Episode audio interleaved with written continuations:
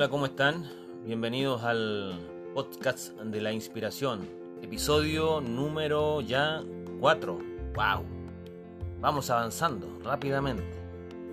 Ha sido una bendición para mi vida el poder eh, tocar estos temas que son eh, de alguna manera eh, presentan ¿cierto? un punto de vista distinto de lo que ya se ha venido hablando a través de la historia. Eh, quiero ir a, un pasaje, ¿cierto? Que está en, en Génesis, ¿cierto? En, el capítulo, lo, lo vamos a buscar de inmediato. Génesis 6, de la de la nueva versión eh, internacional, la Nuevo Mundo. Eh, dice así, ahora bien, aconteció que cuando los hombres comenzaron a crecer en número sobre la faz del suelo y les nacieron hijas, entonces los hijos del Dios verdadero empezaron a fijarse en las hijas de los hombres que ellas eran bien parecidas y se pusieron a tomar esposas para sí. A saber, todas las que escogieron, después de eso dijo Yahweh, o que es la interpretación original, ciertamente no habrá, no obrará mi espíritu para con el hombre por tiempo indefinido, ya que él también es carne por consiguiente, sus días tendrán que llegar a ser 120 años. Los nefilim se hallaban en la tierra en aquellos días y también después de cuando los hijos de Dios continuaron teniendo relaciones con las hijas de los hombres. Y ellas les dieron a luz hijos. Estos fueron los poderosos que eran de la antigüedad los hombres de fama y renombre, los héroes, por decirlo de alguna manera. Bueno, vamos a analizar este pasaje que es muy controversial. Eh, se ha hablado, yo diría, mucho de este, de este pasaje de Génesis 6. Pero lo vamos a hacer después de una pausa. ¿Parece? De una pausa melódica. A la vuelta lo vemos. Bueno, después de la pausa que hicimos, eh, vamos a retomar esto del, de la inspiración, eh, del cual eh, aparecen una taxonomía variada de, temas que reúnen, ¿cierto? Una, una explicación hacia esta, a esta palabra que se refiere al, al motor, ¿cierto? Que enciende la vida. Em, bueno, leímos Génesis 6, ¿cierto? Eh, quiero dar una explicación breve con respecto a Génesis 6 eh, desde el punto de vista del libro de Enoch. Eh, yo eh, lo leí en algún momento y entiendo que hay varios, varios volúmenes y está el segundo libro de Enoch. Eh,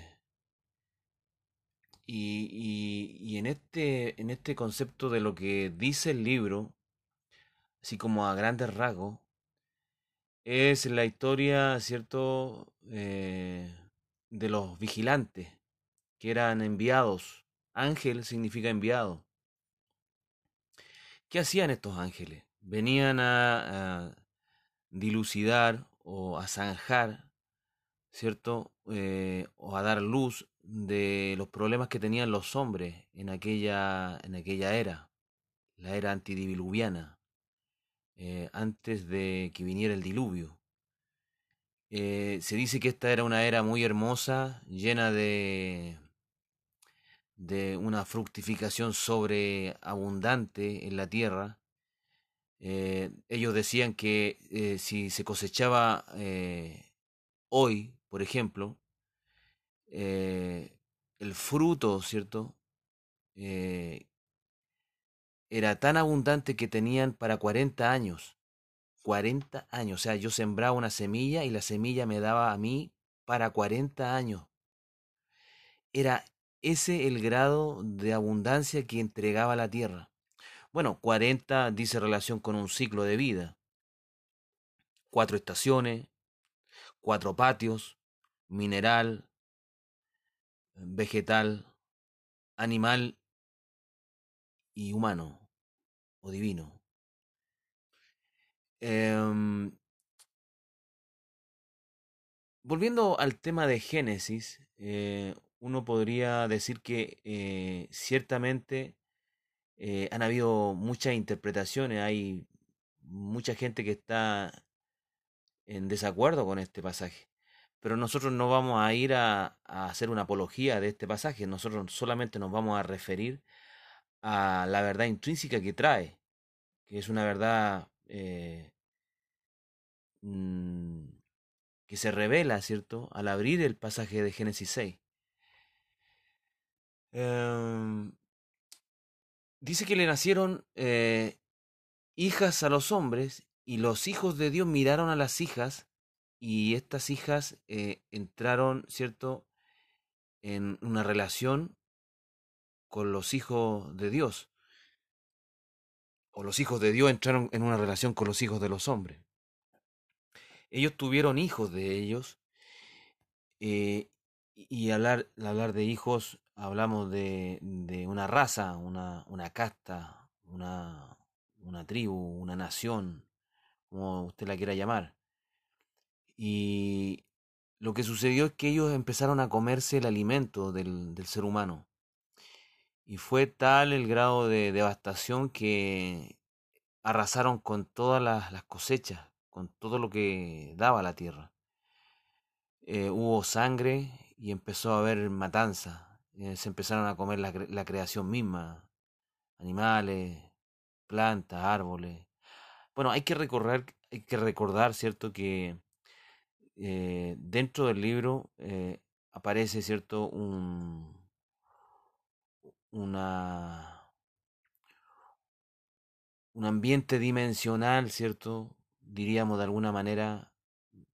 Me gusta esta palabra dimensión porque nos acerca hacia un territorio que no es el mismo de hoy.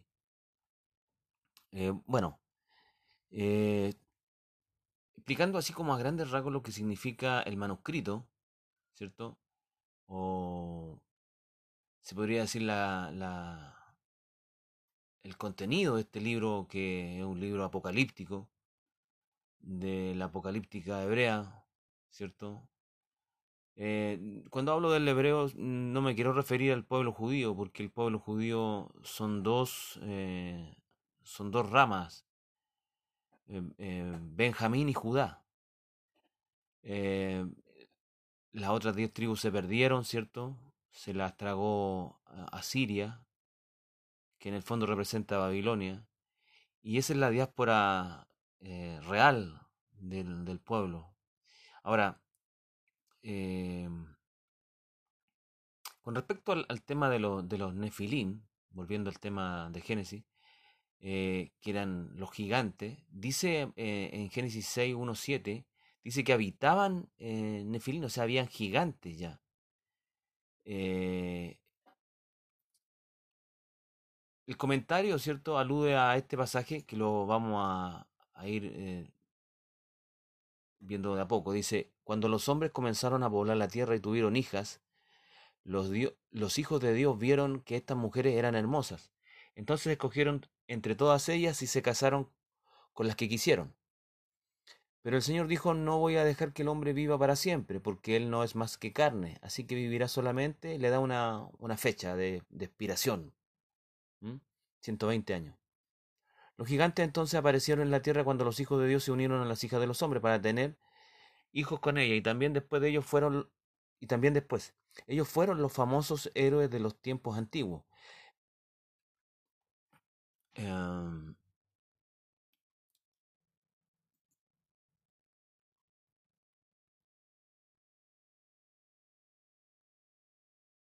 Entonces dice que, que estos gigantes, ¿cierto? Son los héroes de la de los tiempos antiguos. Eh, de alguna manera, ellos fueron los famosos, los héroes de los tiempos antiguos. Eh, con respecto a este, a este, a esta, se podría decir, a esta frase que está en el 4, en el versículo 4, eh, según, según mi, mi humilde punto de vista, estos héroes se refieren, eh, como muchos otros colegas, ¿cierto?, afirman que están en esto de la, de la, de del creacionismo, afirman ellos que estos héroes son los griegos. Eh, los griegos que la historia griega, por decirlo de alguna manera. ¿Es cierto? Eh, uno eh, podría pensar de que, de que todo esto, ¿cierto?, se asocia a, a la historia de la Iliada, de Homero, ¿cierto? O a Hesiodo en la teogonía universal que él presenta, eh, que presenta a los dioses. Eh, pero vamos viendo a cabalidad lo que, lo que realmente está diciendo. Por ejemplo, en... Hay una, hay una, una relación con los héroes. Por ejemplo, eh, la relación eh, entre respiración y fuerza y valor. Eh, la respiración del menos. ¿Se recuerdan del menos que dice relación con la ira combativa? Eh, el respiro, el breath. Cuando hablamos de, de, esta inspiración, que es un sustantivo de acción derivado del verbo latino, que significa, como ya sabemos, inspirar, eh, denota la acción de respirar, de inspirar, ¿cierto? Fue empleado en la lengua inglesa que, que an, antiguamente se llamaba el entusiasmo. Y bueno, el entusiasmo tiene que ver con esto, que se deriva, eh, se podría decir, de una palabra que originalmente decía relación con, con un vidente, es decir, un amante, un teóporo, teópropos. Ambas palabras son empleadas como, como Homero lo dice en la Iliada en, el, en, el, en, el, en uno de sus capítulos, ¿cierto? Que la gente era poseída por un poder divino. Eh, eh, yendo en este sentido figurado, las palabras suponen la infusión de un pensamiento o sentimiento o una habilidad especial por una divinidad o un ser sobrenatural en una persona o por medio de, de, alguna inspiración o respiración. Así, por ejemplo, eh, lo que se dice de, de, la escritura, ¿cierto? Que es palabra inspirada por el Eterno. Eh, y bueno, todo lo que conlleva, ¿cierto? Eh, la carga eh, de esencia que produce, ¿cierto?, la palabra. En suma, eh, el héroe que poseía el menos lo respiraba, o sea, lo hacía suyo. Eh, dice que lo daban las diosas o los dioses y lo colocaban en el timo, ¿se acuerda? O en el frenes. Que representaba el intelecto, en la comprensión. Eh, pero eh, eh, entrando cierto de lleno al tema de las musas y la inspiración, eh, las nociones son literalmente físicas y figurativas. desde una metafórica de inspiración. Pareciera que se confunden o son una. Si uno revisa los poemas homéricos y hesiódicos, prueba que estos poemas no se separaban. Parece haber pocas dudas acerca de eh, que por definición hay en relación a las entidades físicas, eh, sobrenaturales que inspiraban o respiraban, emociones, sentimientos, ¿cierto? Pensamientos, además del aire. O sea, la vida del hombre corría por un carril y el aire de ellos corría por otro carril. Entonces, tanto Homero como Hesiodo, cantores dotados de dones, ¿cierto? Poseían una relación privilegiada con las musas. O sea, eran perfectos catalizadores de lo que las musas querían decirle a ellos. Si vemos a el, pasaje de la Iliada de Homero, es bastante enfático al respecto. Hay un pasaje que dice, pues entre toda la gente de la tierra a los cantores se les debe, se les debe honra y reverencia, porque es a ellos que las musas enseñan. La palabra aquí enseñan es edidaxe, los caminos del canto, pues ellas o ellas aman, ¿cierto?, a la tribu de los cantores. Em, esto aparece en el tema de la, de, de, la Odisea. Hesiodo parece sugerir lo mismo en la teogonía, cuando afirma que las musas enseñaron a Hesiodo un bello canto. Interesante. ¿eh? Em, bueno, ya habíamos dicho que, que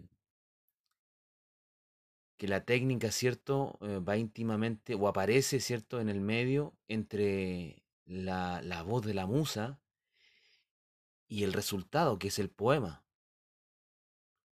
O sea, la técnica es, es como la regulación entre el don divino, ¿cierto?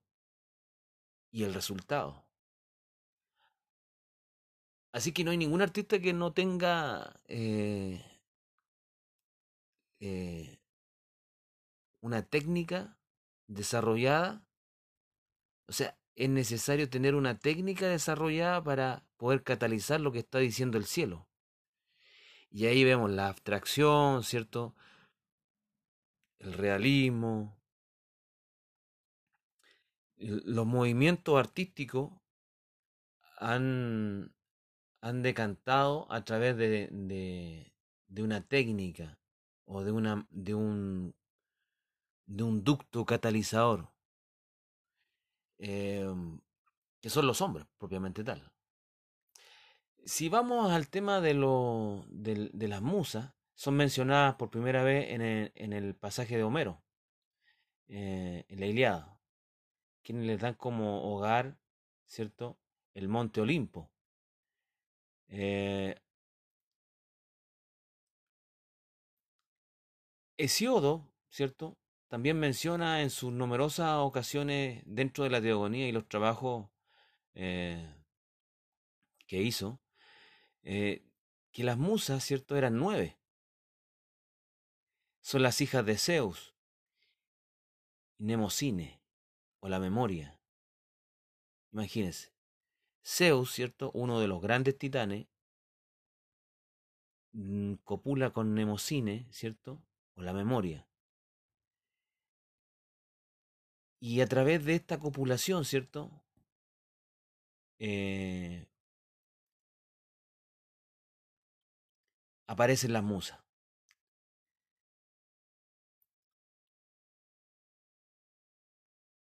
Bueno, ellas tuvieron un origen local, fueron adoradas, ¿cierto?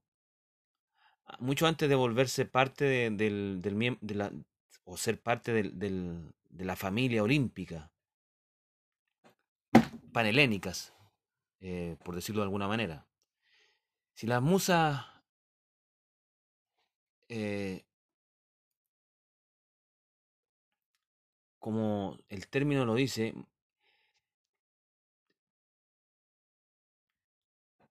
la etimología, ¿cierto?, de esta palabra sugiere un consenso en torno a las raíces men y nem o mené, que están ah, vinculadas, ¿cierto?, con estados mentales, es decir, tener la mente conectada, o yo le llamaría la mente casada, o sea, como que la mente es casada por, por estas entidades.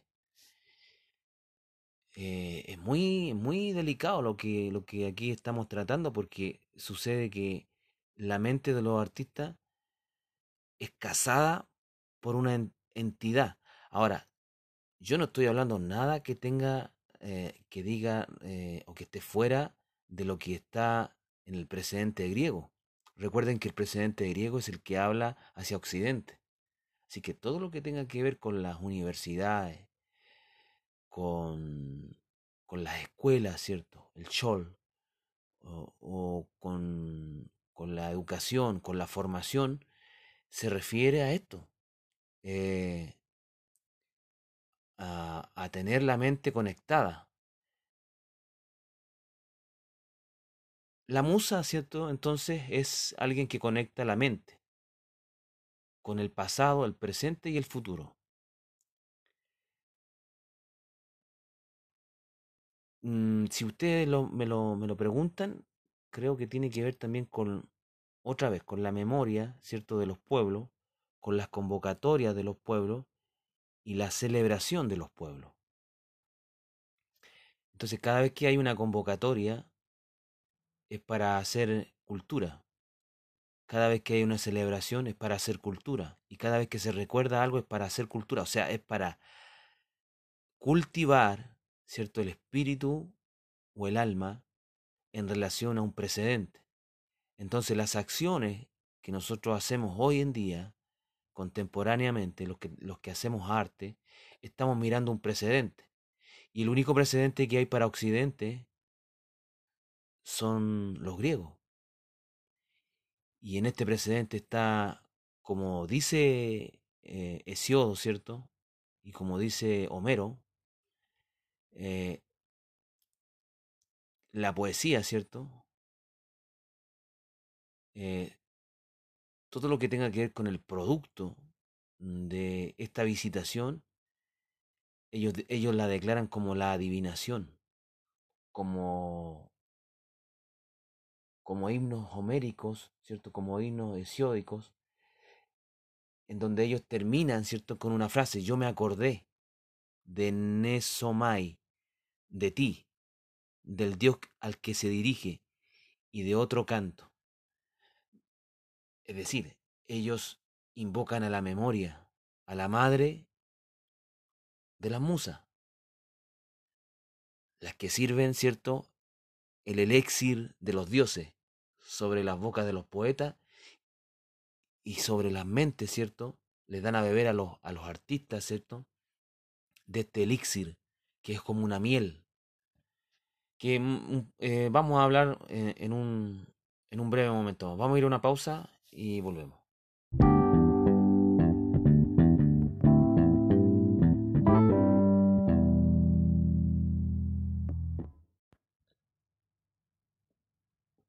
Bueno, hemos vuelto a, a, al estudio ya con la segunda parte y final de, de, esta, de este capítulo, que estamos hablando, ¿cierto?, de los griegos en relación a, a la teogonía, a la Odisea y, también a Génesis 6. Eh, seguimos adelante en este proceso de examinar, ¿cierto?, la noción del poeta Homero y Hesiodo en su relación con la musa. Pero también cómo se conectan con este capítulo de los ángeles que, tuvieron cierto, estos gigantes que son los llamados héroes. Em, al, al, mencionar cierto Homero y Hesiodo, ellos entraban en una especie cierto de técnica mnemónica o de composición, ¿cierto? Al escribir eh, con palabras rítmicas, ¿cierto? Una, una cierta eh, una cierta fórmula en el fondo, una técnica que, que era bastante conocida en su época, aunque mm, ya se perdió en el tiempo, ¿cierto? Sin, sin duda eran formas de canto o himnos simples. eh, y antes de esto, por supuesto, la danza y, y- el compás rítmico siempre existieron. Los tambores, los instrumentos musicales simples, todos con un origen, ¿cierto? Y un alcance ritual desde el punto de vista cultural.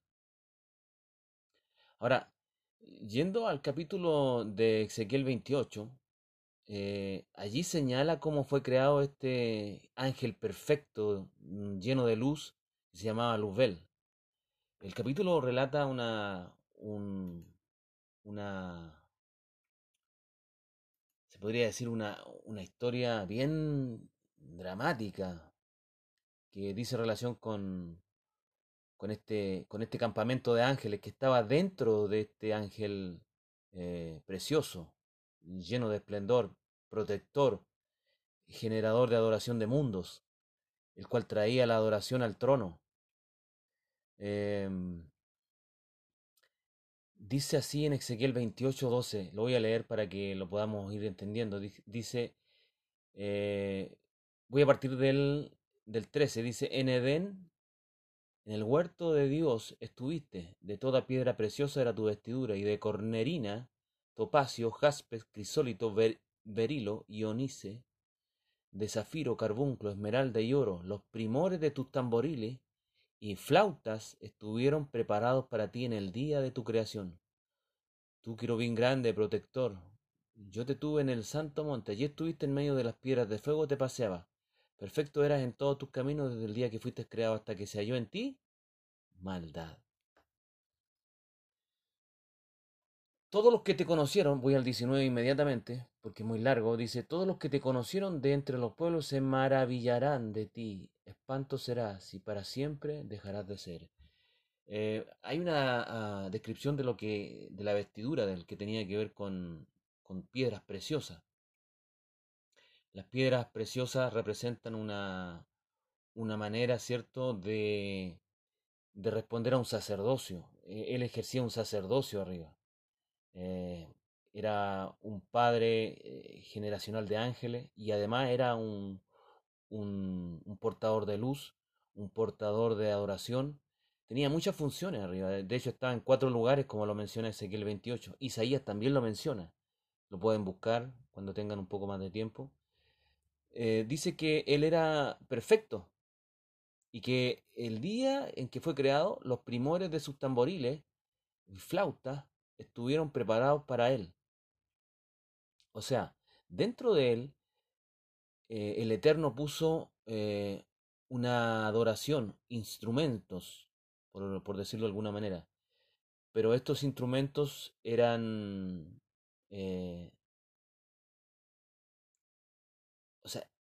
esta envergadura de, de, de la vestidura de este ángel erudito delante de- del, del trono tenía una función que cumplir, que tenía que ver con la adoración. Muchos señalan la alabanza, pero específicamente se refiere a todo este tema de adoración, alabanza. Ahora, adoración eh, dice relación con, con la, con el reconocimiento y la alabanza tenía que ver con los dones. Entonces él era el que sellaba a los ángeles con los diseños del cielo. O sea, tuvo contrataciones. Y aquí viene el tema de las contrataciones. Cómo él empezó a contratar, a contratar, ¿cierto? Ayudantías, por decirlo de una, de, de una manera. Y, eh, y al momento de caer, él cayó con, se podría decir, con las arras que él tenía, con los dones que él tenía, con los, con los rangos que él tenía. Y esos rangos eh, estaban dentro de él por un tema de campamento, o sea, él era el territorio, el campamento en donde habitaban estos ángeles, o sea, su interior. Estamos hablando de dimensiones cósmicas que no, uno no podría entender, pero sí se refiere a esto. Bien. ¿Por qué hablo de esto? Porque aquí, es cierto, en el texto, eh, los instrumentos musicales simples, los tambores, ¿cierto? la forma de cántico, los himnos simples, tenían que ver con esta técnica con el cual Homero y Hesíodo eran tomados, ¿cierto?, en una especie de éxtasis mm, de las musas. O sea, las musas tomaban a estos hombres, ¿cierto?, y lo hacían entrar en estado de, de excitación, axiomático. Eh, bien. Em, Esto nos lleva de regreso, ¿cierto?, a la noción de la memoria. Parece claro que la memoria que gobierna la inspiración poética, porque acuérdense que estamos en la inspiración poética, es impersonal, es decir, no concierne al pasado de los cantores individuales o, o poetas. Esta memoria tampoco está orientada a recordar reencarnaciones pasadas. Homero es bastante explícito, señalando que hay solo una sucesión de generaciones humanas, el círculo es entre vivos y muertos lo dice en la Ilíada. Eh, así es el vidente ciego, como lo señala en Tiresias, que era un vidente. Eh, no recuerda su vida pasada. Él tuvo, como todos los otros mortales, solamente una. Pero pareciese que hay un traspaso de capacidades en la genética de cada individuo y un abanico de posibilidades para acertar en la vida. Por ejemplo, si se habla del, del judío, cuando ellos les leen la carta astral, o ellos se hacen leer la carta astral, eh, esto se hacía al nacer, en los tiempos de la, de la Babilonia antigua. Eh, esto es muy interesante, puesto que eh, como, el, griego mira la vida, se refiere a un ámbito pasivo de una oportunidad única y irrepetible en cuanto a los dones.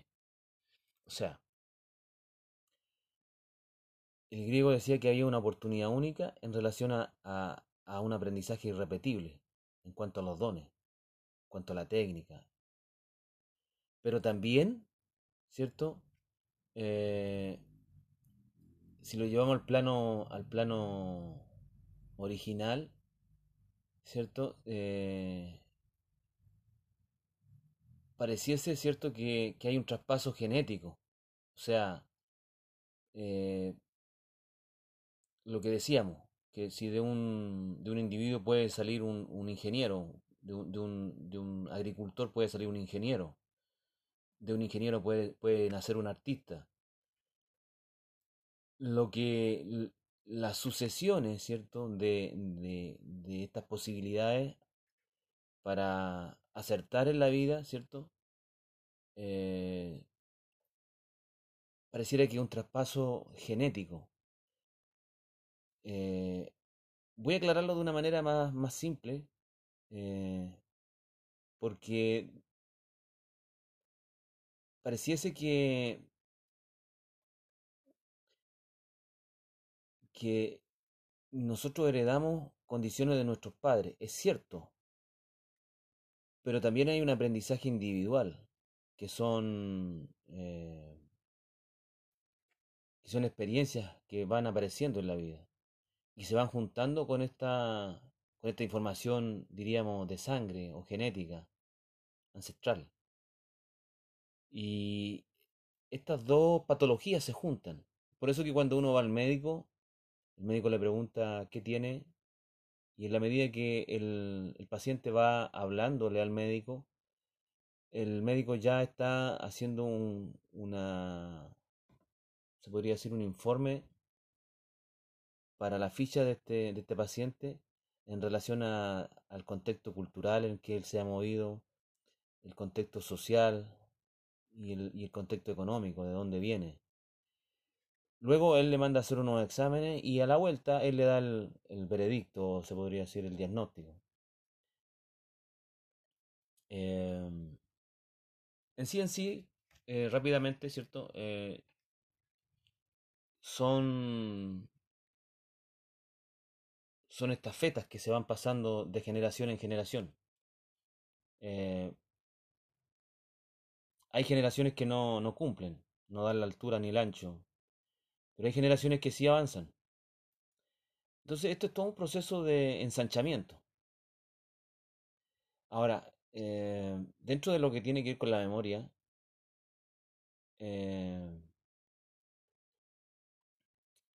el poder religioso, ¿cierto? Eh, hacía que las declaraciones poéticas subieran a un estatus de discurso mágico, religioso. Este discurso era cantado con su métrica rítmica y su fórmula, y hacían que las declaraciones de los cantores fueran todavía más reales.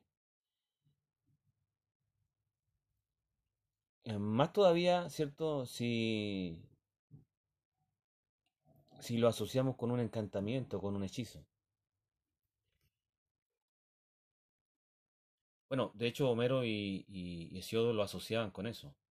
Eh, así es que, amigos artistas, estamos demandados a no entrar en estos, en estos éxtasis que se da mucho en, los temas de, de, valores que tienen los artistas. Por ejemplo, eh, el alcohol, las drogas.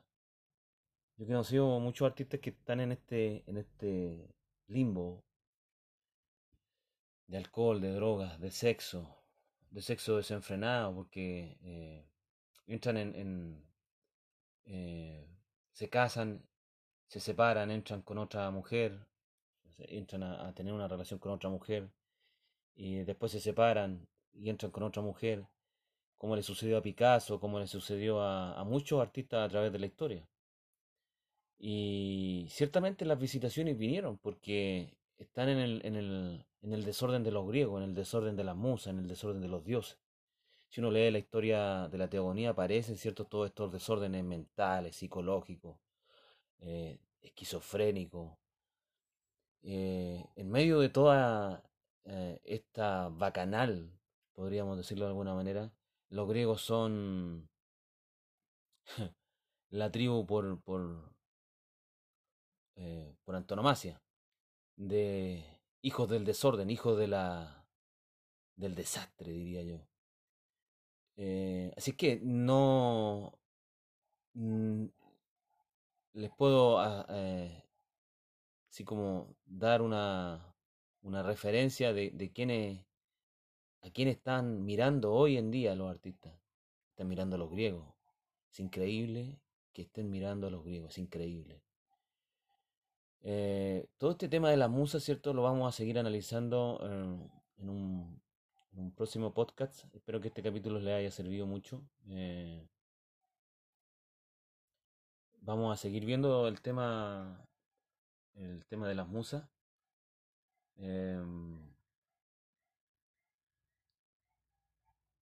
El tema de la fama. Creo que ahí vamos, vamos, a, vamos a entrar. Por ejemplo, eh, el femio significa famoso. Y aparece en los libros del primer capítulo y el, capítulo 22 de la Odisea. Eh,